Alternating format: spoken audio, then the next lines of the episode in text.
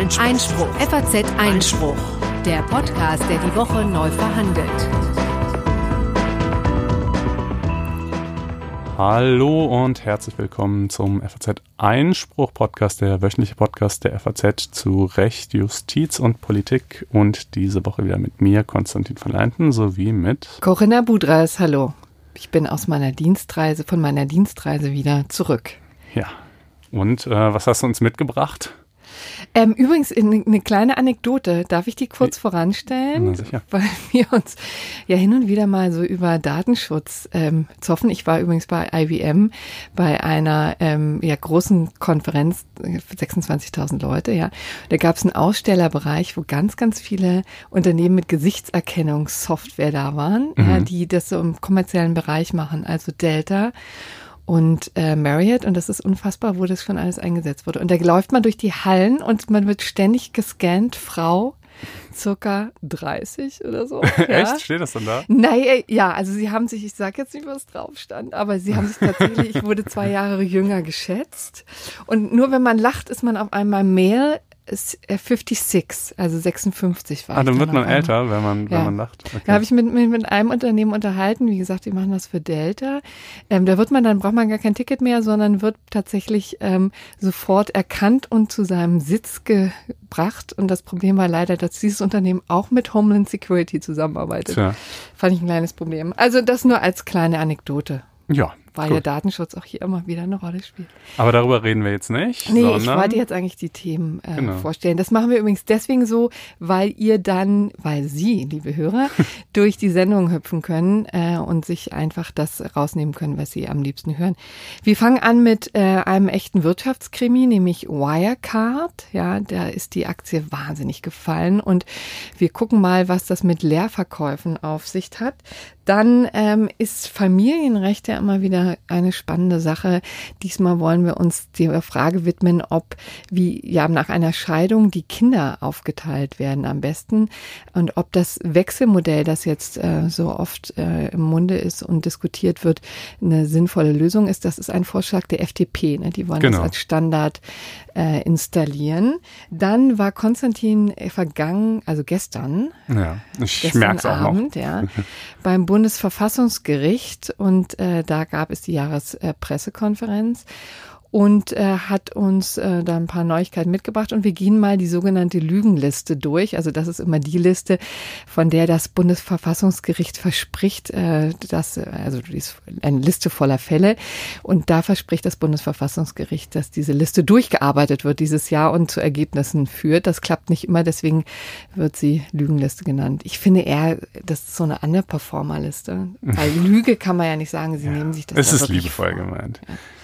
Dann haben wir schließlich auch noch den nationalen Notstand, den ähm, Präsident Trump vergangene Woche am Freitag ähm, ausgerufen hat in den Vereinigten Staaten und der jetzt schon zu ersten Klagen geführt hat. Auch das wird uns beschäftigen. Schließlich haben wir dann noch das gerechte Urteil und wir beginnen aber mit einigen Nachträgen. Ne? Mhm. Konstantin, leg mal los. Ja, genau. Also ähm, zum Thema Abgaswerte, Luftverschmutzung, Gesundheitsrisiken und so weiter, da haben wir uns in Folge 50 ausführlich drüber unterhalten. Zum einen hatten wir da auch schon diese Gruppe von dissidenten Lungenärzten erwähnt, also namentlich insbesondere Herr Köhler, aber ja dann inzwischen auch noch roundabout 100 weitere, die da diese öffentliche Stellungnahme unterschrieben haben, der zufolge die Grenzwerte, die derzeit gelten, von maximal 40 Mikrogramm ähm, irgendwie lächerlich überzogen seien und, und äh, viel zu niedrig angesetzt und äh, man könne getrost ein Vielfaches dessen äh, einatmen und da würde einem auch nichts Schlimmes drohen. Wir hatten damals schon so ein bisschen zur Vorsicht gemahnt und darauf hingewiesen, dass also doch aber der, der ziemlich breite wissenschaftliche Konsens ein anderer ist, auch wenn diese Leute durchaus auch schon wissenschaftliche Credentials haben, ja. Und nun ist aber inzwischen rausgekommen durch eine Recherche der Taz, der Tageszeitung, äh, dass die sich augenscheinlich offenbar auch noch dramatisch verrechnet haben. Also in deren, in deren Modellrechnungen ähm, haben sie sich einfach mal so um zwei bis drei Nullen teilweise vertan. Äh, Sie sagen jetzt, also haben eingeräumt, dass das so ist, äh, der ja. Köhler. Macht aber nichts. Genau, macht nichts. Er mhm. meint aber sozusagen, seine Grundaussage wäre immer noch zutreffend. Naja, also wie gesagt, wir sind selber keine Wissenschaftler, wir können es natürlich nicht letztlich nur anekdotisch bewerten, aber die Kombination aus 95 Prozent der Wissenschaftler in dem Bereich sehen es anders, plus arge Rechenfehler bei ihrer Argumentation lässt mich jetzt mal eher skeptisch werden ähm, oder meine Skepsis noch wachsen. Der zweite kleine Nachtrag hängt auch mit diesem Thema zusammen. Äh, ebenfalls in Folge 50 hatten wir angekündigt, dass die Bundesregierung das Emissionsschutzgesetz insofern ändern will, dass es heißen soll, dass äh, Fahrverbote in der Regel erst ab, ein, ab 50 Mikrogramm äh, pro Kubikmeter Luft in Betracht kommen sollen. Ja, also der Grenzwert der europäische sind zwar 40 Mikrogramm, ähm, aber äh, Fahrverbote als besonders drastisches Mittel sollen dann erst ab 50 Mikrogramm in Betracht kommen. Das ist durchaus wichtig, weil eben die meisten Städte äh, den Grenzwert nur knapp überschreiten und gerade in diesem Bereich zwischen 40 und 50 liegen. Und äh, da hat nun also die Europäische Kommission Stellung zu bezogen. Das ist ja, wenn man so, so deutsche Gesetzgebungsverfahren mit EU-Bezug hat, dann, dann äh, werden die notifiziert und dann kann die EU halt quasi schon im Vorfeld sagen, ist okay oder ist nicht okay. Und die meinten, ja, äh, fänden sie erstmal im Grundsatz wohl in Ordnung. Hatten ein paar andere Dinge zu kamellen, aber das wäre in Ordnung. Und das wäre schon eine bedeutsame Änderung, weil dann viele Städte vom Wickel wären. Ja, das äh, sind äh, unsere beiden kleinen Ergänzungen zum Thema Fahrverbote. Wer das alles nochmal ausführlich anhören will, wie gesagt, Folge Nummer 50. Ja, und ich wollte jetzt hier nochmal einen kleinen Tipp vorstellen, den äh, uns ein Hörer über Twitter gegeben hat. Das ist die Kanzlei Löffel Abra, äh, die immer sehr rege twittert, auch ähm, da viel ähm, an Blogbeiträgen ähm, und interessanten Entscheidungen ähm, veröffentlicht und äh, die hatte auf folgendes Verfahren hingewiesen, das vergangene Woche am Donnerstag, Valentinstag, veröffentlicht wurde vom EuGH. Und zwar ging es da um einen lettischen Fall, der wirklich ganz interessant ist. Wir äh, packen den auch gerne in die Shownotes. Da ging es um die Frage, die wir hier mal länglich äh, ähm, besprochen haben mit dem Datenschutzbeauftragten Stefan Brink. Äh, und zwar, ob Polizisten bei ihrer Tätigkeit gefilmt werden dürfen und mhm. ob das ein Fall ist äh, für die Datenschutzgrundverordnung. Da in diesem konkreten Fall ging es um einen äh, lettischen Bürger, der eben auf die Polizeiwache ähm, verschafft wurde und dort verhört wurde. Ich muss offen gestehen, ich weiß gar nicht mehr zu welchen äh, Vorwürfen. Was, zu welchen Vorwürfen. Fakt ist jedenfalls, dass er ähm, diese auf diese ähm, diese Vernehmung gefilmt hat, weil er der Meinung war, da seien eben Menschenrechtsverletzungen begangen worden. Er fühlte sich sehr ungerecht behandelt und hat die danach auf YouTube hochgeladen. Mhm. Und ähm, es war einmal die Frage, ob das eben ein Tatbestand ist, der unter die Datenschutzgrundverordnung fällt. Das tut er. Und ähm, die zweite Frage war, ob das eben von den Ausnahmen ähm, gedeckt ist, nämlich ob die Frage, hier war die Frage dann, ob das journalistisch eine journalistische Tätigkeit ist, die eben das Informationsinteresse der Öffentlichkeit äh, befriedigt, ja, mhm. und deswegen des, solche Ausnahmen zulässt. Und das hat der EuGH hier in diesem konkreten Fall zumindest nicht ausgeschlossen, obwohl der Herr eben kein ausgewiesener Journalist ist, mhm. ich beide zum Beispiel, sondern das sozusagen nur punktuell gemacht hat. Und auch das ist durchaus denkbar, muss jetzt aber das äh, heimische Gericht in Litauen eben klären. In Ach, Lettland, Interessant, dass du darauf hinweist, denn wir haben dazu tatsächlich auch einen Gastbeitrag auf äh, FAZ Einspruch. Äh, das gibt mir dann direkt nochmal Gelegenheit, euch auf ja. faz.net-einspruch testen hinzuweisen, wo ihr hingehen und ein kostenloses kostenloses vierwöchiges Probeabo klicken könnt um all die Beiträge, die wir hier auch immer wieder in Bezug nehmen, lesen zu können. Genau, und dieser Beitrag jedenfalls, der hat dieses Urteil ebenfalls als sehr interessant bewertet, ähm, äh, weil er eben sagt, also wenn man das quasi das Verständnis von Journalismus so weit fasst, dass jeder, der irgendwelchen Kram hochlädt, der irgendwie ein öffentliches Informationsinteresse befriedigt oder, oder in einen öffentlichen Diskurs sich einschaltet, äh, dann bereits unter diese Journalismusausnahme fällt äh, ja, dann ähm, ist die DSGVO, naja, ich will jetzt nicht sagen, vollständig ihres Anwendungsbereichs beraubt, aber zumindest ist er dann, sagen wir mal, stark eingeschränkt ähm, oder dann profitieren sehr viel mehr Leute davon als, als bisher angenommen. Ähm, ja, den Link packen wir natürlich wie immer in die Show Notes. Genau, äh, und das eben hier auch nochmal als Hinweis, dass solche ähm, dass solche Meldungen von interessanten Urteilen hier auch immer auf fruchtbaren Boden fallen. Also ja. da bitten wir mehr drum. Genau. Jetzt aber zu den eigentlichen Themen und zwar als erstes Wirecard, ein Wirtschaftskrimi, sagst du. Ja, also es sagen auch andere Medien. Was ist denn Wirecard überhaupt? Ja, Wirecard ähm, ist wirklich hochinteressant. Ist äh, ein Fintech, der seit September 2018 im DAX notiert ist. Der hat die Commerzbank abgelöst. Das war ein äh, wahnsinniger Wechsel, der da, also vielleicht jetzt unter den Augen der Öffentlichkeit sich äh, stattgenommen hat, also wahrscheinlich unter der Wahrnehmungsschwelle, mhm. sagen wir mal so, hat vielleicht jetzt nicht viele außerhalb des Wirtschaftsressorts interessiert, aber bei uns waren viele aufgeregt. Commerzbank natürlich ein alter Traditionskonzern und Wirecard ist dieses neue Fintech aus der Nähe von München, die eben ganz, ganz viel äh, Finanztransaktionen im Internet eben abwinkeln. Und die waren höher bewertet als die Commerzbank oder was? Ja, die war richtig, genau. Okay. Also das ist dann mhm. immer wird überholt quasi. Wird neu ähm, sortiert, ja, ähm, gewichtet der DAX mhm. und dann müssen eben Unternehmen, die nicht so performen, gehen, also deren Aktienkurs äh, eben so äh, stark gesunken ist und äh, die, die äh, hoffnungsvoller sind, werden dann eben ausgetauscht, eingewechselt. Mhm. Und das war eben bei Wirecard der Fall. Und ähm, das Problem aber an Wirecard ist es eben, dass es ein sehr junges Unternehmen ist, man auch noch nicht so richtig dahinter steigt, ähm, was äh, die eigentlich alles genau machen, wie die sich finanzieren und wie die ähm, sozusagen aufgestellt sind. Und deswegen äh, ist es ohnehin ein Wert, der relativ volatil ist. Und das wurde ihm jetzt in den vergangenen Wochen zum Verhängnis, denn ähm, es gab eine Kombination aus negativer Berichterstattung, namentlich von der Financial Times in London, die ähm, in drei äh, ziemlich wuchtigen Artikeln ja aufgedeckt haben wollen. Das wollen muss ich jetzt hier hinzufügen, weil eben noch nicht ganz geklärt ist, wie viel dran ist.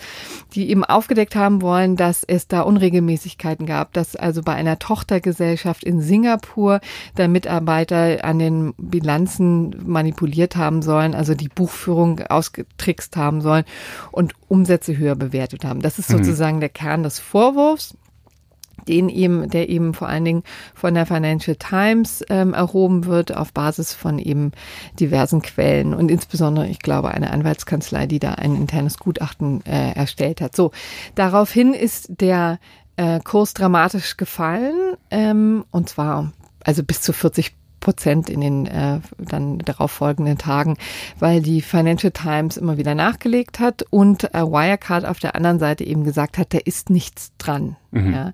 Das ist sozusagen die Gemengelage, haben also alle Vorwürfe rundweg ähm, äh, abgestritten. Und jetzt ist das aus zwei Gründen interessant. Also zum einen, ähm, weil die BaFin eben eingestiegen ist und zwar am Montag und hat eben äh, Bundesanstalt diese, für Finanzaufsicht, ne? Ja, Oder? die Bundesanstalt für Finanzdienstleistungsaufsicht. Ah, okay ist der konkrete Name, sitzt in Bonn und auch hier in Frankfurt, hat eben, kümmert sich um Versicherungen, aber eben auch um den Wertpapierhandel. Und die haben etwas gemacht, was sie bisher noch nie gemacht haben. Sie haben nämlich die Leerverkäufe zu einem bestimmten Papier, nämlich zur Wirecard, schlicht verboten und zwar für die nächsten zwei Monate. Ein ziemlich okay. einmaliger Vorgang. Das hat es bisher noch nicht gegeben. Das wollen wir uns jetzt mal angucken. Ähm, vielleicht auch für Leute, die nicht mit diesen Wertpapiersfragen so beschäftigt sind, ist aber trotzdem wirklich interessant, weil ja diese Leerverkäufe ja auch nicht ganz unumstritten sind. Ne? Vielleicht mhm. müsste man noch vorher noch mal erklären, was Leerverkäufe eigentlich sind. Ja, äh, du guckst mich so an, als ob ich dazu in der Lage wäre.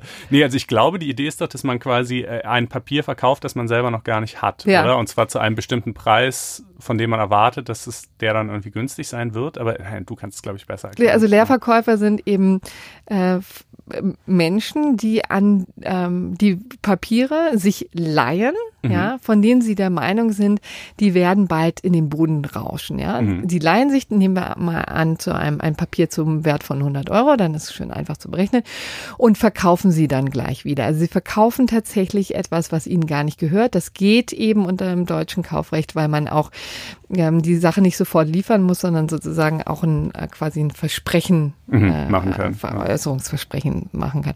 So, und dann brauchen sie natürlich, müssen sie ja die, diese, diese ähm, Papiere ja auch wieder zurückgeben. Deswegen, ähm, und zwar nach einer bestimmten Frist, ja, also nehmen wir mal an, dies eine Woche oder zwei. Und man ist eben der Meinung, dass äh, innerhalb von dieser Zeit eben der Aktienkurs von 100 auf 80 Euro ähm, fällt. Ja, mhm. und dann hat man eben Geschäft gemacht, weil man dann die in, äh, wenig später eben für wesentlich günstiger kaufen kann. Und dann muss man einfach nur die Leihengebühr äh, zahlen, gibt die Dinger zurück und hat dann eben ein Geschäft gemacht. Hier in diesem Fall 20 Euro minus die Leihgebühr. Ne? Mhm. Also das ist sozusagen der Sinn von Leerverkäufen. Jetzt ähm, sind die deswegen eben so unter, äh, umstritten, weil man weil die naturgemäß nur darauf spekulieren, das ist der einzige Sinn, dass ein Unternehmen den Bach runtergeht, ne? oder mhm. zumindest nicht so performt, wie, ähm, wie man sich das vorstellt. Tesla zum Beispiel, glaube ich, beklagt sich doch seit Jahren, ja. der Tesla-CEO, dass, dass kein Unternehmen so sehr geschortet würde, ist dann, ist dann, glaube ich, der Begriff, der da oft verwendet wird, wie, wie seins, also dass eben ganz viele Leerverkäufer ständig darauf setzen würden, dass die Tesla-Aktie abrauscht. Und diese Erwartungshaltung kann natürlich auch so ein bisschen zur selbsterfüllenden Prophezeiung vielleicht werden. Genau, das ist so ein bisschen die Gefahr. Auf der anderen Seite sagen die Verteidiger immer, na ja, aber nun ist es eben so, wenn ein Unternehmen Dreck am Stecken hat, dann ist das nicht immer gleich für alle sichtbar. Und diese Leerverkäufer haben eben einen, ähm, einen, ihren Sinn darin, dass sie auf solche ähm, Schwierigkeiten aufmerksam machen, ja, dass sie sozusagen auch dann investieren in ein Unternehmen, wenn sie der, wenn sie glauben, ähm, dass, ähm, dass das Geht nichts wird. Weil letztendlich, also den Regulativ hast du ja am normalen Aktienmarkt eigentlich nur dann, wenn du die Aktie auch hast. Also wenn du sie hm. mal gekauft hast äh, und es weiter nach oben geht, dann prima, dann behältst du sie und kaufst die an, äh, verkaufst sie an einem Stand, wo du der Meinung bist, äh, hm. Jetzt Entweder brauche ich die Kohle, erreicht, genau, ja. oder jetzt Zenit erreicht. Aber das ist eben ein Mechanismus, wo du ähm, Aussagen treffen kannst über die, ähm, über den äh, über, über den Zustand eines Unternehmens, obwohl du die Aktien eigentlich gar nicht hast. Ja, das ist Diese so ein bisschen der Sinn. Ja, ja. So, und ähm, hier ist es aber eben so, dass äh, das natürlich hochspekulativ ist und natürlich auch ähm, missbraucht werden kann. Ne? Jetzt ist so ein bisschen die Diskussion, ähm, was jetzt die ähm, Bundesanstalt für Finanzdienstleistungsaufsicht, also wie sinnvoll deren Einschreiten war, weil man kann ja auch sagen, dass sie hier in eigentlich in einen gesunden Markt einschreitet. Ne? Das würde sie natürlich anders sehen. Also die stützt sich natürlich auf die übrigens auf eine EU-Verordnung, die jetzt im Zuge der Finanzkrise eingeführt wurde. Da wurden schon Leerverkäufe generell ziemlich ähm, ja, ziemlich reguliert. Also ungedeckte Leerverkäufe gehen gar nicht mehr. Und auf der anderen Seite ist es eben so, dass eben noch zusätzliche Maßnahmen wie eben dieses äh, temporäre Verbot eben hinzukommen können. Mhm. Ja, darum geht es so ein bisschen. Und die Idee ist, wenn, so wie hier jetzt bei Wirecard, die Lage gerade zu volatil ist und ein Unternehmen zu sehr in der Luft hängt und man zu schlecht überhaupt überblicken kann, äh, ist was dran an den Vorwürfen oder nicht, was wird rauskommen oder nicht, dann soll es eben nicht möglich sein, in diesem extrem volatilen Markt äh, da so hochgradig spekulativ äh, vorzugehen. Die argumentieren eben, dass es massive Unsicherheiten an den Finanzmärkten gegeben hat. Also eben nicht nur Wirecard, sondern ähm, Wirecard als sehr volatiles Unternehmen im DAX, das dann quasi den ganzen DAX runterziehen kann, mhm. ist jetzt, finde ich, nicht hundertprozentig überzeugend, weil Wirecard ja eben im DAX auch eher ein kleineres Licht ist, muss man sagen, und jetzt auch nicht zu wahnsinnigen Verschiebe, Verschiebe Verschiebungen geführt hat. Aber das war eben die Argumentation von der BaFin. Ah, okay. Und jetzt also ist es sozusagen erstmal verboten. Quasi einer, einer Krise vorbeugen, indem man ja. quasi diesen Brandherd äh, erstmal abschirmt, äh, damit der dann nicht noch möglicherweise alle anderen alle möglichen anderen Unternehmen mit ansteckt oder mit reinzieht irgendwie. Genau, und die Befürchtung ist jetzt äh, auf Gegnerseite so ein bisschen, naja, ist, setzt es jetzt ein Präzedenzfall für andere Situationen? Ich meine, es sind ja Unternehmen öfter mal in Schwierigkeiten. Ne? Die Deutsche Bank zum Beispiel hat ja auch immer viel Verdachtsmomente in den vergangenen Jahren auf sich gezogen. Übrigens auch sehr viel mehr Leerverkäufer sind da drin als zum Beispiel bei Wirecard. Auch bei der Metro ist das ähnlich. Ja, also wo führt das sozusagen hin, ist dann mhm. die Frage, die da kann man dagegen klagen? Ähm, ja, also es gibt, äh, sind eben vor allen Dingen zwei Hedgefonds äh, betroffen, die eben ähm, da jetzt investiert sind. Das sind Slate Path Capital und Oday Asset Management. Und da hat, ich weiß jetzt nicht wer von den beiden, aber schon gesagt, dass die dagegen klagen wollen. Ich nehme an, Schadensersatzklagen mhm. äh, spielen da eine Rolle ähm, wird man einfach sehen, was draus wird. Also es ist wie gesagt das erste Mal, dass die BaFin das für einen Einzelwert macht. Sie hat es auch schon 2011 oder 2012, glaube ich mal, für so eine ganze Reihe von Finanztiteln gemacht. Das waren dann eben elf Banken, die da eine Zeit lang ähm, nicht gehandelt werden konnten in diesem Bereich wird man sehen, wie das weitergeht. Befristet ist es jetzt erstmal auf den 18. April. Und dann ist es noch interessant, dass ähm, jetzt auch die Financial Times zittern muss, denn es gibt eben vom äh, auch noch staatsanwaltschaftliche Ermittlungen in diesem Zusammenhang Denn äh, hier besteht natürlich die, der Verdacht womöglich einer Marktmanipulation, ne, dass man sozusagen einen Aktienkurs runterprügelt und dann, ähm, dann diesen Spekulanten eben mhm. da Tür und Tor öffnet. Das ist jetzt mal der Vorwurf. Ähm, die ähm, das richtet sich eben vor allen Dingen gegen den ähm, einen FT-Journalisten, der da eben öfter drüber geschrieben hat. Okay, also die ermitteln gegen die Times und nicht gegen Wirecard. Denn äh, umgekehrt, also das, was die Times berichtet hat, mhm. klingt ja ebenfalls so, als sei das strafbar, wenn das so zutrifft. Ja, richtig. Also das wäre dann aber vielleicht eine Sache, die dann eher in Singapur stattfinden okay, weil da müsste, dieses ne? Tochterunternehmen strafrechtlich das, ja. mhm. gesehen. Und man muss eben erstmal sehen, die sind noch in einem sehr frühen Stadion. Mhm. Ne? Also äh, jetzt wissen die natürlich einfach noch gar nichts. Vielleicht haben sie auch erst ein Aktenzeichen an ähm, ne, das jetzt zum Thema Verdachtsberichterstattung. Also, aber ähm, sagen wir so, es wäre vielleicht auch ungewöhnlich, wenn Sie sich das nicht angucken würden, denn äh, die Staatsanwaltschaft hat auch ein, ähm, redet auch davon, dass sie Informationen hat, dass einer der Investoren gesagt hat, sie wussten im Vorfeld davon, dass es negative Berichterstattung gibt und das wäre dann in der Tat natürlich merkwürdig. Problematisch, ja. So, also das zu Wirecard. Kommen wir jetzt zu was ganz anderem. Da geht es nämlich um familienrechtliche Umgangsformen. Genau, bisschen äh, aus dem vollen Leben geschöpft sozusagen. Ähm, das Ganze geht zurück, äh, du sagtest vorhin schon, auf einen Antrag der FDP, die möchte eben gerne eine Gesetzänderung durchsetzen. Man kann, glaube ich, schon mal vorneweg sagen, realistischerweise wird das wohl nicht passieren, denn äh, Gesetzentwürfe der, der Opposition gehen sowieso nie durch. Wenn überhaupt, dann äh, setzt die Regierung sich hin und, und äh, verfasst ihren eigenen Gesetzentwurf, der inhaltlich mehr oder weniger identisch ist, wenn sie das denn gut findet. In diesem Fall findet sie es aber auch nicht gut, sodass äh, also nicht zumindest aktuell nicht damit zu rechnen ist, dass dieser Vorschlag Realität wird. Ich fand ihn aber trotzdem sehr interessant und ähm, ein bisschen abweichend von unserer üblichen Praxis, meistens sprechen wir hier ja nur über Sachen, die dann auch wirklich tatsächlich gerade aktuell akut sind, ähm, dachte ich, man kann diese Diskussion mal aufgreifen. Es gab ja eben auch eine Anhörung im, im Ausschuss im Bundestag äh, vergangene Woche, meine ich, dazu. Und ähm, ja, also worum geht's inhaltlich? Es geht um die Frage, was passiert eigentlich mit den Kindern, wenn ein, äh, ein Paar sich trennt, kurz gesagt. Ja, also mhm. sich scheiden lässt oder wenn sie auch gar nicht verheiratet waren, ist egal. Ähm, jedenfalls bei wem bleiben die Kinder. Und das hat ja so verschiedene äh, Dimensionen. Es hat einmal die sorgerechtliche Dimension, die unterhaltsrechtliche Dimension und die umgangsrechtliche Dimension. Ähm, also Unterhalt ist im Prinzip die Frage, wer zahlt. Äh, Sorgerecht ist die Frage, wer darf sich um das, um die Erziehung des Kindes und alles, was damit zusammenhängt, kümmern und Umgangsrecht, wer darf wann mit dem Kind zusammen sein. Äh, Sorgerecht und Umgangsrecht gehen natürlich zumindest in der Tendenz auch stark zusammen, aber es sind schon zwei verschiedene, also getrennt betrachtbare Dinge. So, wie funktioniert das jetzt in der Praxis? Naja, im Idealfall funktioniert es einfach so, dass die Eltern sich auf irgendeinen Modus einigen und die Justiz da außen vor bleibt. Äh, wenn das funktioniert, alles fein, kein Problem. Ähm, wenn es nicht funktioniert, kann es natürlich alle möglichen Streitigkeiten geben. Es kann zum Beispiel eben sein, dass um das Sorgerecht Sorgerecht gestritten wird, weil beide jeweils das alleinige Sorgerecht haben wollen. Es kann auch sein, dass um das Umgangsrecht gestritten wird, weil zum Beispiel irgendwie der Vater sagt, die Mutter lässt mich das Kind nie sehen. Ähm, oder natürlich auch um den Unterhalt, weil zum Beispiel die Mutter sagt, äh, der zahlt eben nicht, äh, was er eigentlich zahlen müsste. So, das sind alles denkbare ähm, äh, Einzelprobleme, aber, aber die Grundfrage ist erstmal, wie arrangiert man ähm, diese, also einfach das, das künftige Zusammensein. Ja? Und, und äh, wenn man sich da eben auf keinen Modus einigen kann, bei wem das Kind leben soll, wer sich in erster Linie darum kümmern soll und so weiter, dann muss eben notfalls das Gericht entscheiden. Und wie das Gericht entscheidet, ist im Gesetz ähm, kaum, also da steht sehr wenig zu drin. Es ist halt immer eine Einzelfallentscheidung, die bei der natürlich der, das Leitmotiv das Kindeswohl sein soll und wohl auch ist, ähm, aber in die natürlich dann eben die Lebensumstände der Eltern, wo die wohnen, wie deren berufliche Situation ist, etc. etc.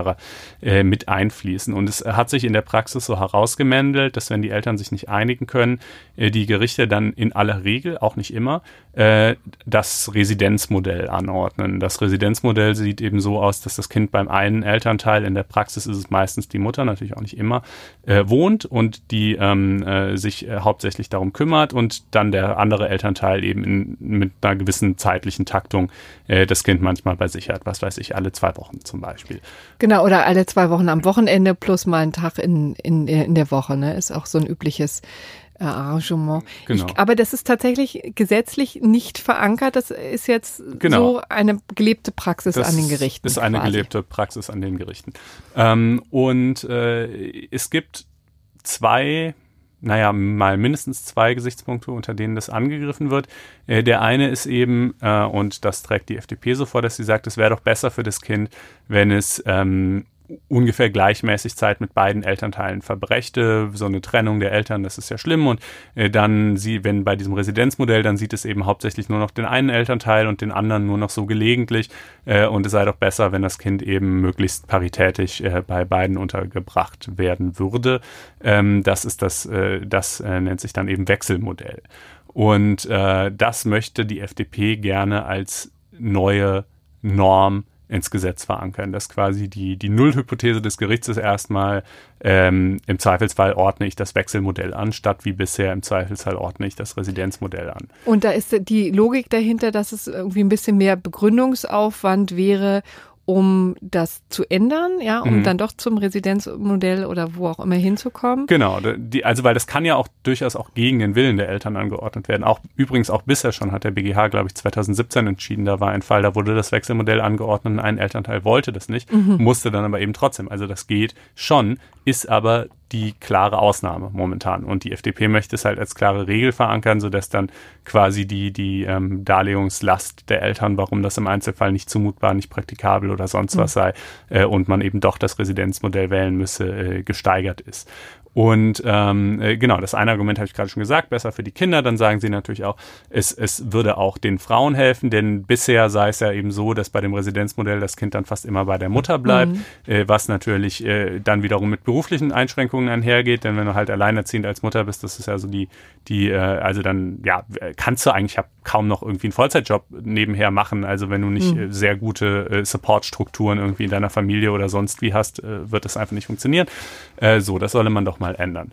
Ähm, äh, das, und das würde dann übrigens auch einhergehen mit, mit einer unterhaltsrechtlichen Änderung. Dann ähm, müsste halt quasi, also wenn es wirklich paritätisch wäre, jeder quasi gleich viel ähm, äh, Mühe in, und Zeit äh, und Aufmerksamkeit in das Kind investiert, dann müsste man sich halt auch gegenseitig keinen Unterhalt mehr zahlen, weil was wäre der Sinn mhm. davon? Also dann, dann ist die Last ja schon gleichmäßig verteilt. Das ist momentan tatsächlich eine Sache, die man als ein bisschen ungerecht empfinden kann, denn im Residenzmodell, was der, der Normalfall ist halt so, sagen wir mal, die Mutter kümmert sich um das Kind, der Vater zahlt. Wenn es jetzt aber so ist, dass der Vater schon doch auch ganz schön viel Zeit mit dem Kind verbringt, aber halt nicht 50 Prozent, aber sagen wir mal 30 Prozent, zahlt er aber trotzdem immer noch den vollen Unterhalt. Hm. Und da gibt es natürlich durchaus Väter, die sagen, Moment mal, ich mache hier echt zwar nicht die Hälfte, aber, aber sagen wir mal ein Drittel und ich muss aber genauso viel zahlen, wie wenn ich einfach gar nichts machen würde. Das ist irgendwie nicht fair. Ähm, das hat der BGH aber so bestätigt, dass das so in Ordnung sei. Ähm, der sagt, naja, natürlich muss es jetzt nicht exakt 50 Prozent sein, so genau kann man das eh nicht nachrechnen, aber ein Drittel sei jedenfalls noch zu wenig. Und äh, da sagt die FDP eben auch, naja, wenn wir dieses, dieses echte Wechselmodell quasi anordnen würden, dann könnte man auch insoweit äh, die, die wechselseitigen Unterhaltsverpflichtungen damit aufheben. Und das klingt ja erstmal alles wie eine ganz hübsche Idee. Ähm, aber ich meine, gut, du, du hast Kinder, du hast dich jetzt mit dieser Frage zum Glück nicht äh, äh, herumschlagen müssen, Nein. denn du bist ja auch mit dem Vater der Kinder glücklich äh, verheiratet. Ja, äh, aber, äh, aber, aber gleich kann man hier wohl, an dieser Stelle mal sagen.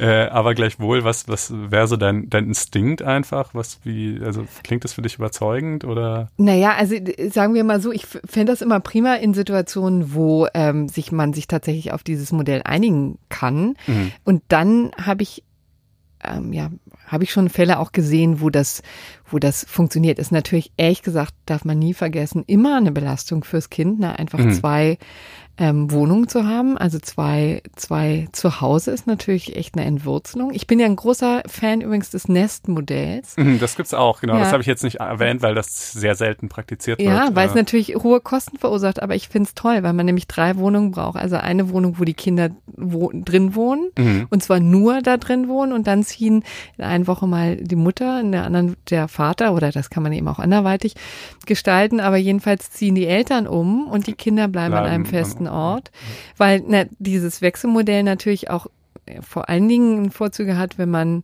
nah beieinander wohnt, ne? wenn mhm. das irgendwie funktioniert. Aber in dem Moment, wo man durch die halbe Stadt fährt, ist natürlich auch. Ja, oder durch das halbe Land unter ja, Um Gottes Willen, ja. Ich meine, das ja, geht ja, schon wegen der Schulpflicht wahrscheinlich nicht, ja, ne? Aber dann eben auch was äh, Tonverein oder wie auch immer angeht. Mhm. Das macht die Sache natürlich einfach immer schwierig.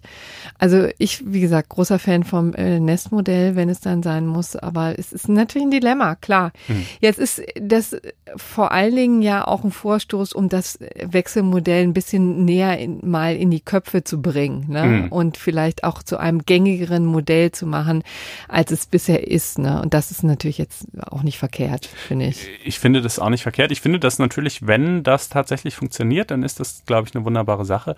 Aber es funktioniert halt häufig nicht. Und die Konstellationen, über die wir hier reden, ich sagte ja eben eingangs, wenn die Eltern sich einigen können, dann haben die Gerichte da sowieso erstmal nichts zu kamellen, dann ist das, dann landet es ja gar nicht vor Gericht. Und die Fälle, über die wir reden, sind ja gerade die, äh, auf, äh, wo die Eltern sich eben nicht über einen gemeinsam auf einen Modus der Verständigung betreuen können. Und es ist doch klar, dass das Wechselmodell dasjenige Modell ist, was dann auch in der praktischen Anwendung und Durchführung die meiste Koordination und Abstimmung und äh, Zusammenarbeit zwischen den Eltern erforderlich macht.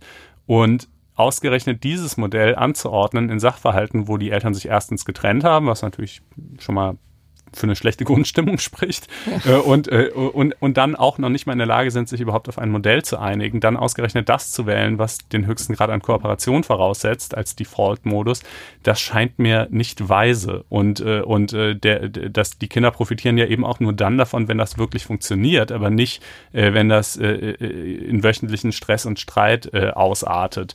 Äh, und äh, deshalb ähm, glaube ich, ist das, ist das äh, vielleicht der Vorstoß insofern, ähm, wie du schon sagtest, ganz, ganz lobenswert, als dass er das ein bisschen mehr in die Köpfe bringt. Und man, wie gesagt, man kann ja alle möglichen flexiblen Lösungen wählen, aber das jetzt wirklich so als Standardmodell gerichtlich anzuordnen, davon halte ich ehrlich gesagt nicht so viel. Ja. Gut, gucken wir, was draus wird. Mhm. Dann kommen wir jetzt zum nationalen Notstand, ne? Ja. Bei äh, Trump. Bei Trump. Trump genau. im nationalen Notstand. Also, ja, also er hat nicht bekommen, was er wollte. Er hat nicht bekommen, was er wollte und deswegen hat er jetzt die, ähm, die Kandare angezogen und vergangene, ähm, vergangenen Freitag erklärt, also die USA befindet sich in einem nationalen Notstand an der Südgrenze der Vereinigten Staaten, äh, rauschen die ganze Zeit ähm, ja, Schwerverbrecher, Kriminelle, illegale Drogen rein, schlimmer als jemand zuvor es ist eine ähm, nationale Krise. Und deswegen ist es notwendig, dass er jetzt den Notstand ausruft, was ähm, die, den positiven Nebeneffekt hat, dass auf einmal ja, Geldtöpfe frei werden für ihn und er sich auf das, äh, die Streitkräfte übrigens, die Armee stützen kann und das alles äh, nutzen kann, um endlich seine geliebte Mauer zu bauen, mit denen, mit der er ja, so sagt er zumindest, äh, die Wahl gewonnen hat im Jahr 2016 und jetzt ist es eben ein Wahlversprechen, das er auch liefern möchte und äh, da sich die Demokraten jetzt äh, in den vergangenen Monaten da ziemlich störrisch gezeigt haben, äh, muss er eben diesen Weg gehen. Ne? Wir erinnern nochmal, es gab ja ähm, schon ein spektakuläres ähm, äh, Vorspiel zu diesem, äh, zu diesem Szenario, ähm, denn äh, es gab ja einen dreiwöchigen Shutdown, also äh, tatsächlich die Verwaltung in Amerika lag über die Weihnachtsferien weitgehend brach, weil eben kein Geld mehr gezahlt werden konnte, denn ähm, die, ähm, die Republikaner, die Demokraten konnten sich eben schlicht nicht auf einem Haushalt einigen, denn Trump wollte 5,7 Milliarden Dollar für den Bau seiner Mauer und die Demokraten waren nicht bereit, ihm die zu geben. Ich glaube, sie haben 1,7 Milliarden ihm zugestanden, aber mehr sollte es eben einfach nicht sein. Das übrigens auch nicht für eine solide Mauer, sondern vor allen Dingen Dingen für ja, Grenzsicherung, ja, mhm. im weitesten Sinne. Das kann eben einerseits physisch sein durch Grenzzäune, andererseits eben auch durch äh, verstärktes Patrouillieren. Und dieser Streit äh, eskaliert schon seit äh, geraumer Zeit. Wie gesagt, drei Wochen lang Verwaltungsstillstand und nun war es vergangene Woche einmal mehr soweit, dass ähm, es drohte, einen solchen zu geben. Kam aber nicht dazu, sondern ähm, das hat äh, Trump abgewendet und stattdessen eben den nationalen Notstand erklärt. Und man muss da vielleicht wirklich nochmal, also man kann die Vorgeschichte ja sogar noch weiter vorne ansetzen, denn ursprünglich im Wahlkampf war das Versprechen ja, Mexiko zahlt für die mm. Mauer. Ne? Ich meine, das war natürlich Stimmt. völliger, wild galoppierender Wahnsinn. Ähm, äh, aber, äh, aber das war eigentlich mal das Versprechen. Dann hieß es eben, na gut, okay, wir müssen sie selber bezahlen. Und mit diesem Shutdown hat er echt, ist er echt ziemlich auf die Nase gefallen. Das ist eben ne, wenn man sich nicht auf den Haushalt einigen kann, dann, dann zieht das quasi mittelbar die, die gesamte Verwaltung in Mitleidenschaft, weil die dann nämlich auch nicht mehr finanziert, nicht mehr bezahlt werden, die Verwaltungsbeamten. Und er hat halt gedacht, ach, ich lasse das jetzt so lange laufen, bis die Demokraten einknicken. Die sind aber nicht eingeknickt. Ähm, sind ihm ja immerhin ein bisschen entgegengekommen mit diesen 1,7 Milliarden, aber halt nicht so sehr, wie er wollte. Und äh, ja, jetzt äh, ist das auf einmal und und äh, das ist schon, ne, also gerade das Haushaltsrecht ist eben wirklich auch eins eigentlich der vordersten Rechte des des Parlaments, des Kongresses. Ja, ähm, das also, Herzstück. Sozusagen. Genau, das Herzstück. Also das ist wirklich eine Sache, wo man eigentlich ganz klar sagen muss, das ist eben nicht etwas, was der Präsident äh, allein entscheiden kann, außer möglicherweise, wenn er den Notstand ausruft. Äh, auch nicht vollständig, aber dann hat er jedenfalls mal deutlich weitergehende Möglichkeiten als äh, sonst. Genau, und äh, Donald Trump hat einerseits versucht, das ist auch immer, immer ganz rührend, das zu sehen, weil er natürlich da immer eine Gratwanderung vollziehen muss. Ähm, und zwar einerseits ist es, hat er es natürlich als wahnsinnigen äh, Victory bezeichnet, also als großen Sieg. Mhm. Und auf der anderen Seite versucht er das jetzt runterzuspielen und zu sagen, naja, es gab ja schon 60, gab es das schon 60 Mal in den vergangenen 40 Jahren, ähm, dass der nationale Notstand ausgerufen wurde. Das haben äh, etliche Präsidenten vor ihm gemacht, auch mehrmals und ist ihm äh, alles kein Drama, ja. Mhm. Und vielleicht kann man einmal nochmal ähm, zurückgehen ins Jahr 1976, wo tatsächlich die, äh, der Rahmen gesetzt wurde eben für diesen nationalen Notstand. Das war äh, im Zuge übrigens der Watergate-Affäre wurde das neu geregelt, einfach um die, ähm, ja, um die das äh, wichtige Verhältnis zwischen Legislative und Exekutive sozusagen neu zu ordnen. Ne? Da wurden eben einerseits ähm, dem ähm, Präsidenten sehr weit äh, äh, Möglichkeiten gegeben, ähm, so zusätzliche äh, Macht an sich zu ziehen, also vom Kongress eben an sich zu ziehen. Und auf der anderen Seite gibt es aber ein relativ strenges Verfahren, wo das eben genau festgelegt ist. Also er muss eben einerseits den ähm, nationalen Notstand erklären und zweitens eben auch nochmal genau darlegen, ähm, zu was er das eben ähm, nutzen möchte. Ja, und es gab damals ja auch eine Supreme Court Entscheidung. Äh, es war ja nämlich, wenn ich mich recht entsinne, so, dass wenn beide Häuser, also der Senat und das Repräsentantenhaus, ähm, quasi sich mit jeweils mit einfacher Mehrheit dagegen ausgesprochen haben, eine Resolution verabschiedet haben, die sagte, das ist hier kein Notstand, dann war es auch keiner mehr. Diese Möglichkeit hat der Supreme Court ihnen genommen und dann Jetzt inzwischen geht, geht es nur noch auf zwei anderen Wegen. Entweder beide Häuser ähm, sagen, es ist kein Notstand und der Präsident stimmt zu. Das ist aber natürlich in der Praxis ziemlich sinnlos, denn wenn er selber gerade den Notstand ausgerufen hat, dann würde er ja nicht anschließend eine Entscheidung unterschreiben, die gerade sagt, es liegt doch keiner vor. Mhm. Oder man braucht eine Zweidrittelmehrheit in beiden Häusern. Dann geht's ohne Unterschrift des Präsidenten, die kriegt man aber nie zusammen. Ja, das ist im Grunde genommen äh, sind zwei Teile des gleichen mhm. Verfahrens. Ne? Also zuerst gibt's eben, also das äh, House of Representative, eben das Repräsentantenhaus, wird jetzt, da haben wir auch schon gesagt, dass sie es machen werden, eine Resolution eben ähm, abstimmen und dafür braucht man die einfache Mehrheit. Mhm. Dazu auch des Senats. Dann kommt eben das Veto des Präsidenten, das ja ziemlich wahrscheinlich ist. Und dann muss man auch von beiden Häusern ah, okay. dieses Veto ja. wiederum mit einer Zweidrittelmehrheit außer Kraft setzen. Ja, die ist einfach nicht zu haben. Die ist im Repräsentantenhaus einfach zu haben, aber im Senat eben mhm. nicht. Ne? Denn mhm. wir erinnern uns im vergangenen Herbst gab es ja eben Neuwahlen und da wurden die Republikaner im Senat äh, ja auch noch gestärkt. Mhm. Ne? Also das wird eben sehr schwierig zu erreichen. Und deswegen gibt es jetzt ähm, schon die ersten Klagen. Es wird auch mit wesentlich mehr erwartet. Aber jetzt haben die ersten 16 äh, Bundesstaaten schon mal losgelegt, darunter eben Kalifornien und New York, wie es immer so schön heißt. Es sind 15 Staaten, die demokratisch ähm, gewählt haben, also geführt sind und eben ich glaube, Mar Maryland oder so noch Kann hinzukommen. Also jedenfalls ein äh, republikanischer Staat, der da auch noch äh, die Reihen dicht gemacht hat und mhm. äh, gesagt hat, wir legen Klage ein. Das wurde, glaube ich, jetzt bereits am Montag. Ne? Das ist auch mhm. großartig. Also äh, Freitag nationaler Notstand erklärt, Montag die erste Klage eingelegt, die ähm, natürlich einfach ähm, eine Verfassungskrise konstatiert, sagt also hier greift eben der Präsident in wesentliche ähm, Rechte ähm, ein des, äh, des Parlamentes und eben dann im Zuge dessen auch der, äh, der Bundesstaaten und das lasse man sich nicht gefallen. Ja, ähm, du hast es eben schon mal gesagt. Äh, ich fand das wirklich bemerkenswert. Es ist tatsächlich 59 Mal gemacht worden schon in den letzten 40 Jahren, die Ausrufung des Notstandes. Und ungefähr die gute Hälfte dieser Notstände ist auch immer noch in Kraft. Also beispielsweise der Notstand, der nach 9-11, nach dem Anschlag auf das World Trade Center äh, äh, ausgerufen wurde, der gilt auch immer noch. Ähm, und, äh, und ist halt die Frage, inwieweit es noch genutzt wird. Das eine mehr, mhm. das andere weniger.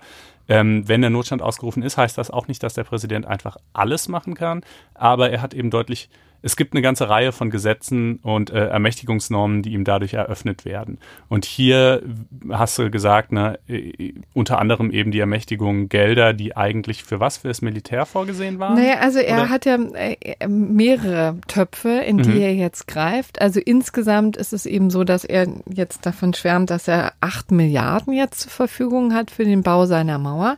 Davon sind ihm 1,3 die Milliarden diejenigen, die schon vom, ähm, vom Kongress bewilligt worden. Das fließt in die Summe rein.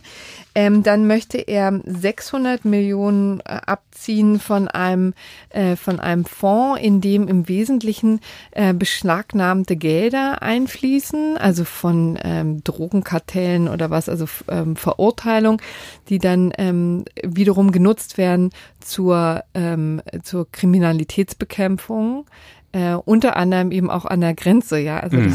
das wird dann sozusagen also einfach umgewidmet. Mhm. Ähm, dann geht es eben vor allen Dingen um ähm, Töpfe, die dem Verteidigungsminister ähm, unterstehen, und zwar auch 2,5 Milliarden, die direkt aus dem Ko Topf gehen, ähm, die zur ähm, Kriminalitätsbekämpfung im Drogenbereich mhm. ähm, äh, genutzt werden. Aber diese drei Sachen, die du jetzt gerade genannt hast, ja. die kann er sogar eigentlich alle auch so anzapfen, wenn ich das richtig, richtig verstanden genau. habe. Dafür braucht er den Notstand noch gar nicht. Das sind zwar sozusagen Umschichtungen, von denen man auch fragen kann im Einzelfall, na, ist das wirklich so okay oder nicht? Aber das ist erstmal nichts, was, äh, wofür der Notstand nötig wäre. Aber dann gibt es jetzt eben noch einen vierten Topf. Ne? Genau, ne? und der vierte Topf, ähm, das sind eben nochmal 3,6 Milliarden. Das ist ist auch beim, ähm, beim Verteidigungsministerium anhängig, nicht anhängig, sondern es untersteht dem mhm. oder jedenfalls. Stammt aus seinen Mitteln. Genau. Und da geht's um ähm, Projekte, die, ähm, die vom, also die vom Militär eben ähm, genutzt werden können, um, um Dinge zu bauen, ja, also mhm. um Grenzsicherung zum Beispiel ähm, zu machen. Also insofern hier tatsächlich also auch eine Umwidmung für seine ähm, für seine Mauer. Also das nennt sich Military Construction Projects. Dafür okay. ist eben dieses, ähm, dieses Geld eigentlich übrig. Die äh, Bundesstaaten, die dagegen übrigens vorgehen, argumentieren da ganz klar, das ist ja schön, aber, ähm, also nicht schön, aber es fehlt vor allen Dingen dann eben an, an den Stellen, wo es eigentlich genutzt wird. Denn das Geld ist ja eigentlich schon für etwas geplant, ja, für, ähm, ich weiß jetzt nicht, was konkret jetzt im Militärbereich da schon geplant ist, aber die werden jetzt einfach umgeleitet. Und das ist natürlich ein ähm, Problem für die Bundesstaaten, die dann mit weniger Geld haushalten können. Das ist sozusagen der Punkt. Es gibt zu dieser ganzen Thematik äh, also sogar eine Reihe von Beiträgen im Verfassungsblog, die werden wir auch verlinken. Die sind wirklich sehr lesenswert. Die stammen jeweils von amerikanischen äh, Professoren oder sonst die Rechtswissenschaftlern, äh, die das alles darlegen. Und ich fand es auch bestürzend zu sehen, wie relativ schwierig es doch mit den mhm. Rechtsschutzmöglichkeiten mhm. aussieht. Die sprechen zwar schon eine ganze Reihe von Konstellationen an, die sagen halt, naja, das Einfachste ist noch wahrscheinlich, dass zum Beispiel der einzelne Grundstücksinhaber, durch dessen Grundstück die Mauer dann tatsächlich gezogen wird, dass der zum Beispiel klagt. Aber das, selbst wenn es Erfolg hätte, würde dann halt auch nur dazu führen, ach ja, dass der dann eben irgendwie eine höhere Entschädigung kriegt oder dass die Mauer halt ein bisschen anders gezogen wird oder so. Das richtet sich ja nicht gegen den Kernkonflikt, äh, der hier im Raum steht, nämlich dass der Notstand ausgerufen wird in einer Situation, wo er doch eigentlich gar nicht besteht. Ähm, Ähnliches gelte wohl wahrscheinlich auch für die Bundesstaaten, äh, durch deren Gebiet die Mauer verlaufen würde oder entlang deren Gebiet die äh, Mauer verlaufen würde. Ähm, aber äh, die eigentliche Frage, die man sich doch stellt und was gefühlsmäßig doch das, das Passendste sein müsste, wäre doch, dass ähm, der Senat oder das Repräsentantenhaus sagen, wir, die Legislative, werden doch hier total umgangen. Wir haben einen Haushalt beschlossen, der beispielsweise diese 3,6 Milliarden hier eben dem Militär zuspricht und der Präsident äh, geht jetzt einfach hin und greift auf diese 3,6 Milliarden zu und schiebt die woanders hin. Äh, und das ist doch der Kern der, der also mhm. der verfassungsrechtliche Kern, der hier schief läuft. Äh, und da waren die alle, sagen wir mal, nicht besonders optimistisch, ähm, dass das Erfolg haben würde. Man weiß es ja. natürlich auch nicht, aber zumindest in der Vergangenheit hätte es vergleichbare äh, Unterfangen auch im Zug des äh, Vietnamkriegs und so gegeben und das sei nicht so, also alles andere als ein Selbstläufer. Das ist in der Tat, fand ich auch erschütternd, ähm, das zu sehen auf der, und vor allen Dingen, weil es ja einfach so offensichtlich ist, dass ein Taschenspielertrick ist. Mhm. Letztendlich, ich meine, selten war ein nationaler Notstand ähm, so wenig ein Notstand? so wenig ein Notstand wie jetzt. Das sagt er ja sogar selber. Ne? Also ja. das ist ja immer das Schöne an Trump, dass er sich auch gerne selbst widerspricht und einerseits den nationalen Notstand ausruft und auf der anderen Seite ziemlich deutlich nachbracht, eigentlich bräuchte er es gar nicht, weil er auch irgendwie anderweitig an das weil Geld kommen würde. Weil er diese drei Töpfe hat, die er auch Aber so... so ja. geht's eben schneller. Mhm. Und ich finde, das ist schon ein bisschen bestürzend, wenn man also so offen damit umgehen kann, dass man Quatsch erzählt, aber trotzdem damit durchkommen. Ja, ja und es ist natürlich auch, er kann jetzt natürlich auch erstmal die, die äh, anfängliche Finanzierung aus diesen anderen drei Töpfen bewältigen. Wenn dann irgendwann schon ein Großteil oder ein guter Teil jedenfalls dieser Mauer gebaut ist, dann hat er wahrscheinlich auch wieder eine andere Argumentationsgrundlage, um dann irgendwie doch äh, auch notfalls vom äh, Kongress eben die Freigabe weiterer Mittel irgendwie äh, zu erbitten, weil er sagt, ja, jetzt sind wir ja schon so weit und guck mal, wie toll das doch ist, die schönste Mauer, die je gebaut wurde.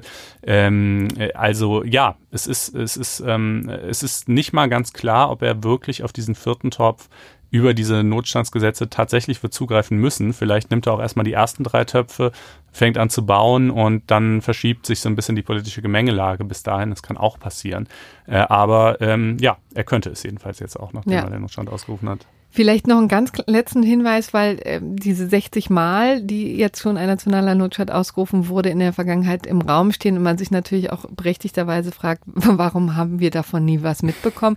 Sie waren natürlich immer wesentlich kleiner, ja, und, und unbedeutender und sehr viel punktueller als das, jetzt, was jetzt Trump macht. Ne? Also Obama hat es, glaube ich, irgendwie auch etliche Male gemacht, aber es ging sozusagen immer darum, ähm, es gibt ja auch unterschiedliche ähm, Zielrichtungen, Stoßrichtungen, mit denen man das das machen kann, zum Beispiel um Sanktionen zu erheben gegenüber ausländischen Kräften zum Beispiel. Also mhm. Obama hat das mal gegen, gegenüber Russland gemacht oder auch äh, im, gegen, gegen einzelne ähm, Täter im Zusammenhang äh, mit Cyberangriffen und so weiter. Also das ist schon, läuft extrem unter dem Radar, weil es eben extrem punktuell ist und ähm, mitnichten so eine mhm. weitreichenden ja, einige hat. wenige waren auch weitreichend, eben der ja. 9-11. Ja, na gut, aber das war nun, da kann man, man nun mal ernsthaft ernsthaft auch von einer echten äh, Krise ja, im Land ja, ja. Da, ausgehen. Da war es ne? wirklich mal, ne, das ist ja natürlich auch ein Charakteristikum. Die Plötzlichkeit, die Schnelligkeit. Die Idee bei diesem Notstand ist ja, dass man sagt, wir haben eine unvorhersehbare Lage, die schnelles Handeln erfordert und zwar so schnell, dass wir eben den üblichen gesetzgeberischen Prozess nicht abwarten können.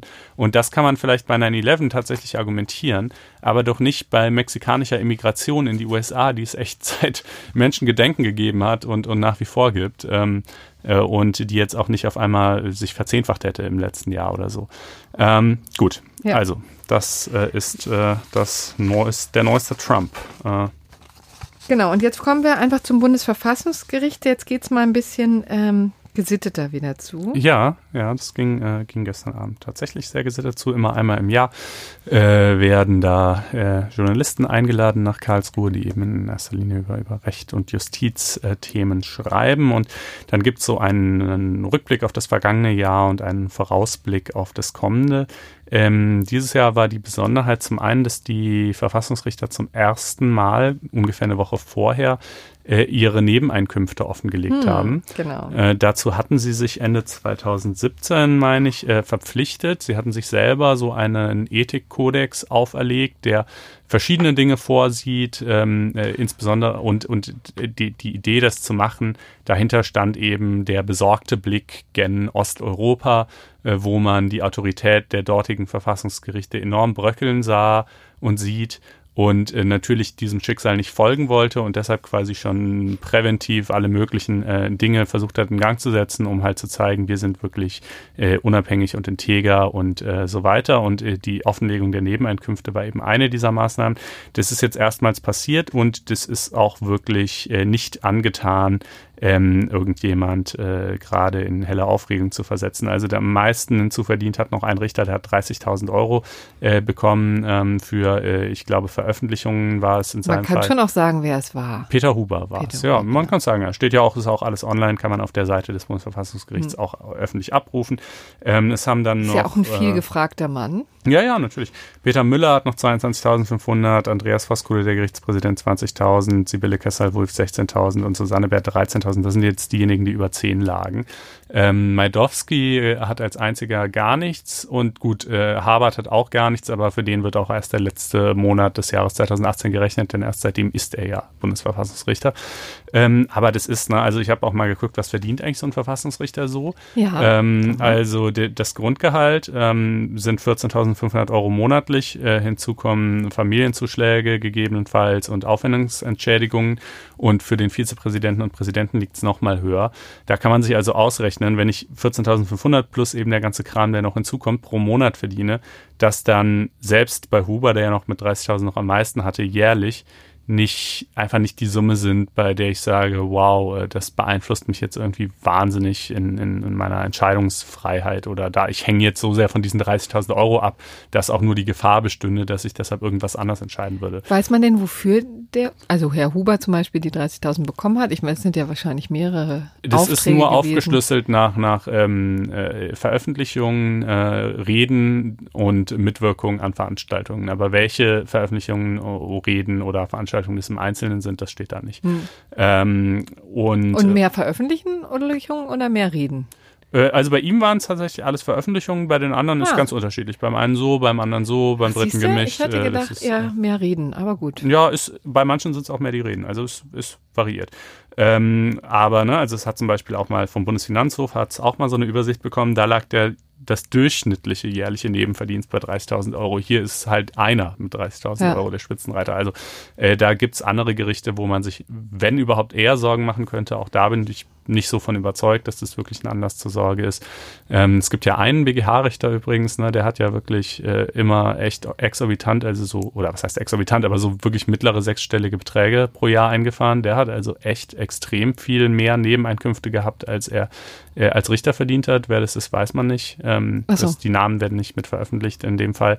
Ähm, man kann treffend mutmaßen, sagen wir mal so, wenn man sich ein bisschen auskennt. Aber da wollen wir jetzt auch gar nicht im, im Da können Privat wir überhaupt uns nicht dran beteiligen, äh, leider. Äh, herumschnüffeln. Also insoweit schon mal alles, äh, würde ich sagen, doch ziemlich in bester Ordnung beim Bundesverfassungsgericht. So, worum ging es jetzt gestern Abend? Also erstmal so in, in, in den Reden auch, das wurde auch, äh, wurde auch in den Eingangsreden, äh, Eingangsrede von Herrn Voskuhle erwähnt, nochmal das Thema äh, was ja die AfD auf den Schirm gebracht hatte im letzten Jahr, ich glaube im Podcast haben wir gar nicht drüber geredet, Begründungspflicht. Ne? Denn das ist etwas, das weiß vielleicht nicht jeder, äh, aber der absolute Großteil der Entscheidungen des Bundesverfassungsgerichts ähm, ergeht ja nicht als Urteil, sondern als Beschluss. Und diese Beschlüsse wiederum ähm, können zwar begründet werden, müssen es aber nicht und werden es in aller Regel nicht. Ungefähr 80 Prozent der Entscheidungen ergehen ohne Begründung. Ähm, das ist natürlich sicherlich unbefriedigend, wenn du Verfassungsbeschwerde einlegst, dann verlierst und noch nicht mal erfährst, wieso eigentlich. Ähm, und deshalb gibt's, und das hat auch, hat die AfD sich auch nicht ausgedacht, diese Forderung gibt's schon länger, aber sie hat es jetzt eben zuletzt äh, äh, im vergangenen Jahr irgendwie nochmal aufs Tapet gebracht. Immer die Forderung, begründet doch eure Entscheidungen, andere Gerichte machen das auch. Ähm, ein Argument dagegen ist, dass man sagt, naja, Entscheidungsbegründungen gibt's auch deshalb, damit man Rechtsmittel einlegen kann. Gegen die Entscheidung des Bundesverfassungsgerichts gibt's aber sowieso keine Rechtsmittel, deshalb braucht man keine Begründung. Das ist vielleicht rein technisch betrachtet überzeugend, ändert aber natürlich nichts daran, dass es einfach befriedigender und befriedender äh, wäre, wenn man wenigstens hm. wüsste, warum. Ähm, und ja, also gestern Abend wurde dann eben auch gesagt, äh, das sei einfach mit den zur Verfügung stehenden Ressourcen nicht zu schaffen. Ähm, äh, man bräuchte dann, also mit dem, mit dem Personal, was man hat, käme man halt gerade so bei den Verfahren äh, hinterher, die, die eingehen. Ähm, aber wenn man jetzt zu jedem noch eine Begründung schreiben müsse, dann, dann wäre es nicht mehr machbar. Gut, dann wäre natürlich die naheliegende Antwort zu sagen, naja, okay, aber dann, dann ähm, setzt euch doch dafür ein, dass ihr mehr Personal kriegt. Entweder einen ganzen neuen Senat oder wenn man nicht eine Nummer kleiner haben will, vielleicht einfach nur ein größeres Team an wissenschaftlichen Mitarbeitern, die euch zuarbeiten. Ähm, wobei man da natürlich auch an seine Grenzen stößt, weil irgendwie, also eine, es hat ja schon jeder fünf, glaube ich, und äh, irgend, also weißt du, so ein Team von zehn Leuten kannst dann halt, dann kommst du auch nicht mehr dazu, mhm. den ganzen Kram, den die, die quasi für dich vorverfassen, überhaupt nochmal selber zu durchdenken, gründlich und zu lesen. Und es ist wohl schon auch so, dass man sich teilweise sozusagen im Ergebnis einig ist, aber nicht unbedingt im Weg dahin. Ja. Und es ist dann halt blöd, also wenn du dann einfach nur das Ergebnis aufschreiben musst, ist ja fein. Aber wenn du natürlich äh, eine Begründung auch ähm, liefern musst, dann, äh, dann äh, wird es schwieriger. Ähm, ich finde das alles so, ich weiß nicht. Also man kann natürlich immer sagen, funktioniert ja so, wie es ist tut es ja irgendwie auch. Aber ich finde schon, dass man darüber nachdenken könnte. Und es ist jetzt auch echt nicht so, das Bundesverfassungsgericht nach meiner Wahrnehmung setzt sich eben auch nicht mit sehr viel Nachdruck dafür ein, dass sie mehr Leute kriegen, sondern setzt sich eher dafür ein, dass sie eben auch weiterhin keine mhm. Begründungen abgeben müssen, wenn sie nicht wollen. Ähm, das ist eine sehr komplizierte Debatte, die, die viele Aspekte hat. Ich, wir wollen die jetzt ja auch nicht abschließend behandeln. Ähm, aber ich finde das zumindest mal äh, bedenkenswert irgendwie, auch ja, wenn das nicht ändern Die Gefahr wollte. besteht natürlich, dass sie dann noch weniger entscheiden als ähm, naja, wenn sie es ablehnen, ist ja auch eine Form der Entscheidung. Äh. Ja, ja, richtig, aber das, wenn sie es noch äh, detaillierter begründen müssen, ne, dann mhm. das äh, wird in der Tat. Ich wollte jetzt elegant überleiten. Mhm, der, ja, ja, das stimmt. Zu, zu der, der, Lügenliste. Lügenliste, die ja so, finde ich, gar nicht heißen sollte. Aha. Ähm, zu einer Performance. ja, das ist der, genau, das ist der dritte Baustein. Das machen sie eben auch immer einmal im Jahr, dass sie für das kommende Jahr, also für 2019 jetzt, äh, so eine Liste von Verfahren zusammenstellen, die wo besonders interessant sind, wo sie hoffen, die in dem Jahr äh, zu entscheiden. Klappt eigentlich nie bei allen. Ähm, nee, also bei allen also schon gar nicht, aber doch schon bei vielen nicht auch. Ich habe äh, übrigens jetzt e-, eben gerade mal verglichen und das, ich würde mal so sagen, gefühlt, oder dass ich es jetzt echt nachgerechnet habe, würde ich sagen, Drittel schaffen sie. Drittel okay. bis maximal die Hälfte. Es gibt Hälfte. eben Berichterstatter, die das sind ja übrigens auch natürlich nur die Fälle, die interess so interessant sind, dass man sie quasi nach Auf außen tragen setzt. muss. Klar. Es also wird natürlich noch eine Menge anderer Kram entschieden. Vor, vor ähm, eine Vorauswahl getroffen mhm. und ähm, so und auf da finden sich dann eben einige Bekannte jetzt mhm. äh, in der neuen Liste und einiges, was in der Tat schon abgearbeitet wurde. Ähm, ja, was haben wir denn da so? Äh, ähm, soll ich mal anfangen? Ja, sag doch mal. Also ich war gestern eben nicht zugegen. Es tut mir leid, ich hatte echt noch mit meinem Jetlag zu kämpfen. Es war einfach schrecklich. Ähm, aber dafür bin ich jetzt hergestellt. Ja. Bis auf den Frosch im Hals.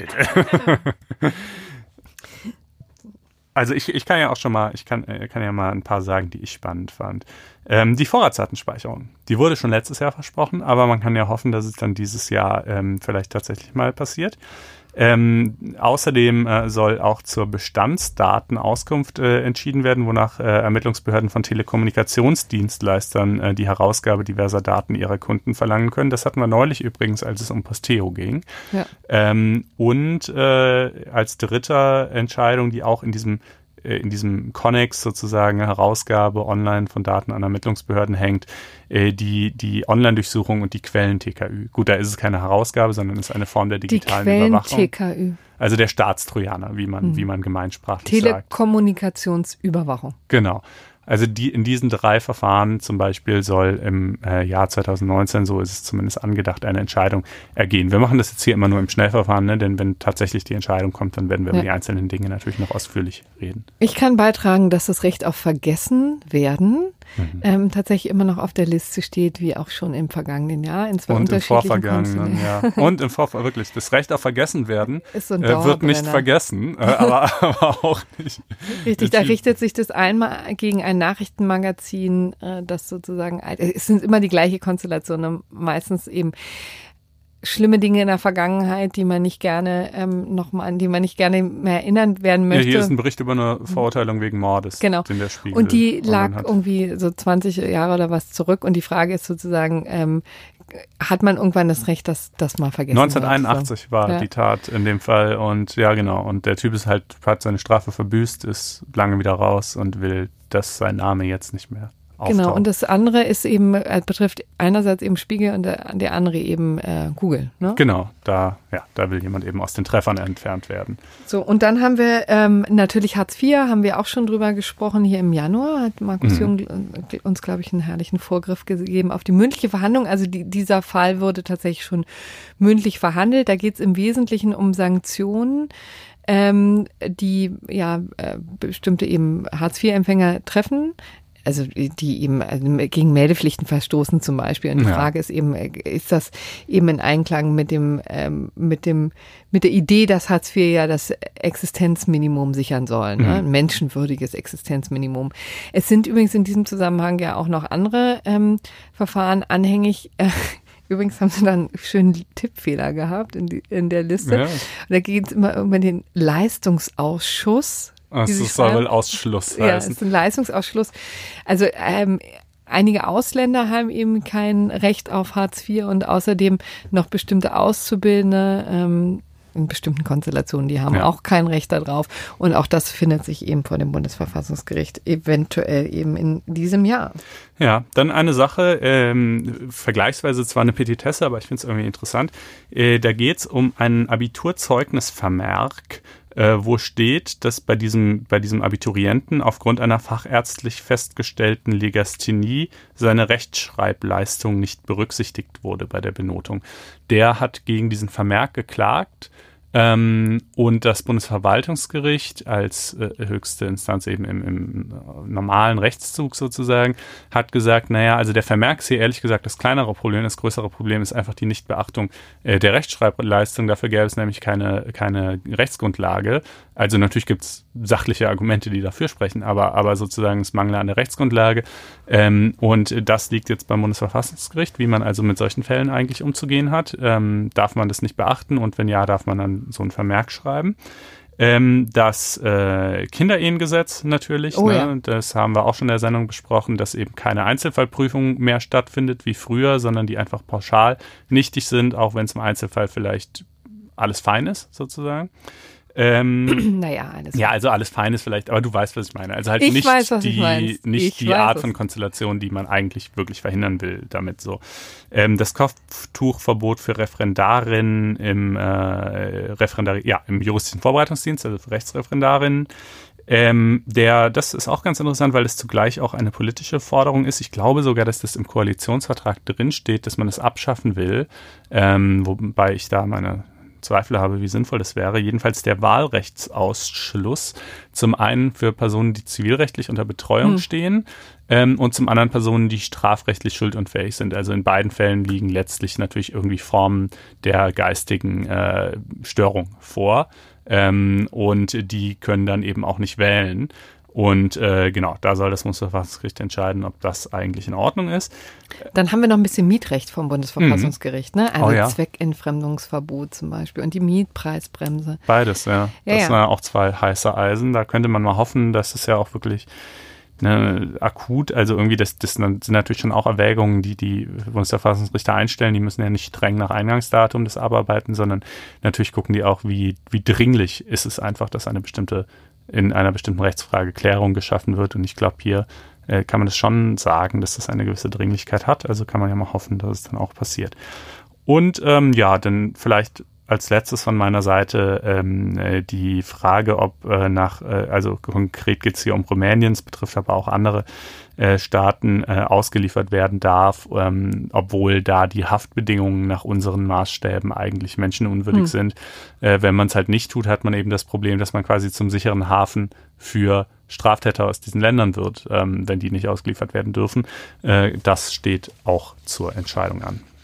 Genau, und ich würde sagen, dabei lassen wir es jetzt mal ja. beenden und bewenden und kommen jetzt zum gerechten Urteil. Genau. Da hast du uns was Schönes mitgebracht. Ja, ich finde es ich find's echt äh, schön. Ich, ich bin gar nicht, also ich finde es auf jeden Fall vom Ergebnis gut. Ähm, ob es wirklich ganz überzeugend ist in der Argumentation. Ob es gerecht ist? Äh, Doch. Also du findest es gerecht, find, aber nicht find, überzeugend. Ja, ja gut, also, so also es, es, ist, es ist das Urteil, ist ein Urteil vom OLG München. Das OLG München hat auch selber schon die Revision zum BGH zugelassen. Ähm, also schon wissend, dass das auch, und die wird auch mit Sicherheit erfolgen, das heißt, das wird uns wohl nochmal irgendwann beschäftigen, ähm, wissend, äh, dass das eben eine bisher ungeklärte Rechtsfrage ist. Äh, und zwar geht es darum, dass die Zentrale zur Bekämpfung von unlauterem Wettbewerb äh, hat geklagt gegen eine Bäckereikette, weil diese Bäckereikette ähm, das haben sie mit so Probekäufen quasi festgestellt. An Sonntagen und an Feiertagen ähm, auch an, ich nenne es jetzt mal Laufkundschaft, ähm, äh, ihre Waren verkauft. Brote, hm. Brötchen und so weiter. Und Un ungeschmierte aber. ungeschmierte, genau. Sehr wichtig. Äh, das ist tatsächlich wichtig. Denn erstmal ist es so, dass, ähm, dass äh, Bäckereien. Hast du ihm gerade Brötchen gesagt? Brötchen, ja. Oder habe ich Semmeln gesagt? Man muss natürlich Semmeln sagen. Ja, ja, ich fürchte, der Semmelstreit. Ah, pardon. Ähm, äh, also erstmal äh, ist es eben so, dass Bäckereien an und für sich äh, sonntags in Bayern nur für drei Stunden ähm, ihre Waren feilbieten dürfen. Und dann wahrscheinlich zwischen äh, sechs und neun. Nee, ich glaube, das ist tatsächlich sogar denen überlassen, aber halt nur für drei Stunden. Ähm, und in anderen Bundesländern gibt es übrigens auch vergleichbare Regelungen, das sind aber teilweise fünf Stunden, in Berlin sind es sogar neun ja. Stunden. Äh, Richtig. Natürlich. Ähm, und wo sonst? Äh, äh, wo sonst eben. Und ähm, jetzt hat diese Bäckerei aber etwas gemacht, was man auch immer häufiger sieht. Und zwar sagt die, wir sind gar keine normale Bäckerei, sondern ein Bäckerei-Café. Wir haben auch Sitzplätze, man kann sich hier hinsetzen, man kann Frühstück bestellen, Kaffee trinken. Äh, wir sind quasi eine Gaststätte, praktisch ein Restaurant, was in erster Linie Backwaren vertreibt. Und äh, Restaurants bekanntlich äh, dürfen ja natürlich auch am Sonntag aufhaben. Und was Restaurants am Sonntag auch machen dürfen, ist ähm, Leuten das Essen halt nicht dort servieren, sondern mitgeben. Also in, in einer Doggy Bag. Ne? Genau, kannst zum Restaurant, also kannst ja irgendwo anrufen beim Restaurant sagen, ich würde gerne irgendwie die Pizza sowieso gleich abholen kommen und dann das funktioniert und das dürfen die auch. Und die sagen eben, ja, genau, und wir verkaufen halt unsere Backwaren nicht nur an die Leute, die sich hier wirklich hinsetzen, sondern auch an die Laufkundschaft äh, den ganzen Tag, den ganzen Sonntag über. Äh, und es ist von dieser, von dieser ähm, Erlaubnis gedeckt. Die findet sich übrigens in Paragraph 7 Absatz 2 Nummer 1 des Gaststättengesetzes. Da heißt es, dass der Speise- oder Schankwirt auch außerhalb der Sperrzeit, also eben auch am Sonntag, äh, zum alsbaldigen Verzehr zubereitete Speisen, die er in seinem Betrieb verabreicht, an jedermann über die Straße abgeben darf. Über die Straße. Ja, also das heißt halt einfach Laufkundschaft. So. Ja. Und, äh, und ähm, hier war jetzt aber die Frage, na gut, wenn ich jetzt da hingehe und mir vielleicht ein belegtes Brötchen hole, dann ist das wohl eine zum alsbaldigen Verzehr ähm, zubereitete Speise. Aber wenn ich da hingehe und ich kaufe mir einfach vier Brötchen, Semmeln ohne alles, ähm, ist das dann nicht eher so was wie eine Zutat? Weil die nehme ich ja aller Voraussicht nach mit nach Hause und schneide die dann auf und schmier die selbst. Also kann man die schon als zubereitete Speise ansehen. Und das Oberlandesgericht München sagt ja, kann man. Auch hier ähm, seien die äh, Zutaten äh, eben vermischt und durch den Backprozess ja. veredelt worden. Ja, absolut. Ich weiß auch gar nicht, wie man daran zweifeln kann, Konstantin. Und man könne ja eben äh, durchaus auch so ein einfaches Brötchen einfach so essen. Ich finde es halt einerseits stimmt es natürlich, andererseits realistischerweise betrachtet, wie oft kommt es vor, dass jemand einfach ein Brötchen ohne alles kauft und das dann so isst? Äh, Was? Das kommt häufig vor. Ja, hast du schon mal gemacht? Das habe ich in meinem ganzen Leben noch also, nie gemacht. Also mal bitte, meine Kinder machen das ständig. Die kaufen sich einfach so ein Brötchen. Ja, und Splitterbrötchen, die es ja hier irgendwie in Hessen nicht gibt, aber in Berlin, die ist natürlich auch so. Okay. Rosinenbrötchen. Ja gut, das ist schon wieder was anderes. So aber jetzt wirklich so Brot oder Brötchen ohne alles, da finde ich, haben die schon einen Punkt, die, die äh, diese Zentrale zur Bekämpfung des Wettbewerbs, denn die sagen, also das ist doch keine zur, zum alsbaldigen Verzehr zubereitete Speise, sondern das ist eben quasi etwas, was erst noch zur Speise wird für die allermeisten Aber Menschen. ganz ehrlich, also für alle Menschen, ich würde mal sagen unter zehn, Mhm. Ja, also. Ja, da ist das vielleicht noch anders. Das ist, äh, richtig, also da werden einfach mal Semmeln so zwischendurch reingeschoben. Äh, ja, jedenfalls äh, kann man das dann jetzt in äh, München auch den ganzen Sonntag über machen. Ähm, aber man kommt natürlich auch in diffizile Abgrenzungsfragen Croissants, sonst. Ne? Entschuldige ne? bitte. Ja, genau. Ist es beim Croissant schon wieder anders vielleicht? Das kann man ja vielleicht tatsächlich eher so essen. Wann ist dann sozusagen, weißt du, also da insofern kann ich die Entscheidung schon gut verstehen. Schwierigkeiten ohne Ende. Genau, dass, dass man sagt, wenn, wenn wir jetzt sagen, das einfache Brötchen nicht, aber Aber das mit Käse überbackene dann schon oder so wieder. Also weißt du, das kann ich schon verstehen, dass es sonst echt diffizil wird zu sagen, was jetzt eine zum alsbaldigen Verzehr zubereitete Speise ist und was nicht. Und es geht ja jedenfalls. Man kann natürlich ein Brötchen einfach so essen. Und äh, darf man jetzt auch ähm, am Sonntag kaufen in München. Wir finden das jedenfalls am Ergebnis gerecht. Und ja, doch, ich finde es jetzt so, nachdem ich es jetzt nochmal mit dir durchgesprochen habe, überzeugt es mich auch äh, in der Argumentation. So, und die, da jetzt meine Stimme mich komplett alleine lässt hier, ähm, Müssen wir, wir leider auch, euch alleine genau, lassen. Genau, sind wir jetzt hier am Ende angelangt. Danken für die Aufmerksamkeit. Freuen uns über Sternchenbewertungen im iTunes Store, die lila-weiße Podcast-App auf eurem Handy. Genau, da darf man übrigens auch immer gerne hinzuschreiben, wo man uns eigentlich hört. Äh, zuletzt in der Muckibude. Genau, äh, noch nie hat irgendwie die, die, das Pumpen in der Vorbereitung aufs Examen so viel Spaß gemacht. Nee, nee, in der Vorbereitung aufs Prädikat. Das ah, fand ich schön. Okay, ja, natürlich. Ja, anders kann es ja kaum ausgehen dann. Und ähm, äh, ja, ansonsten könnt ihr natürlich auch Kommentare, Inhalte inhaltlicher Art. Wenn ihr jetzt was zu den einzelnen Folgen zu vermelden habt, am besten unter blogs.faz.net-einspruch. Da findet ihr zu jeder Folge so einen Eintrag, den könnt ihr eben kommentieren. Da sind auch die Shownotes äh, im Übrigen zu finden und alles mögliche andere. Und am allertollsten wäre es natürlich, wenn ihr auf faz.net-einspruch testen ginget und euch da ein Probeabo klicken würdet. Prima.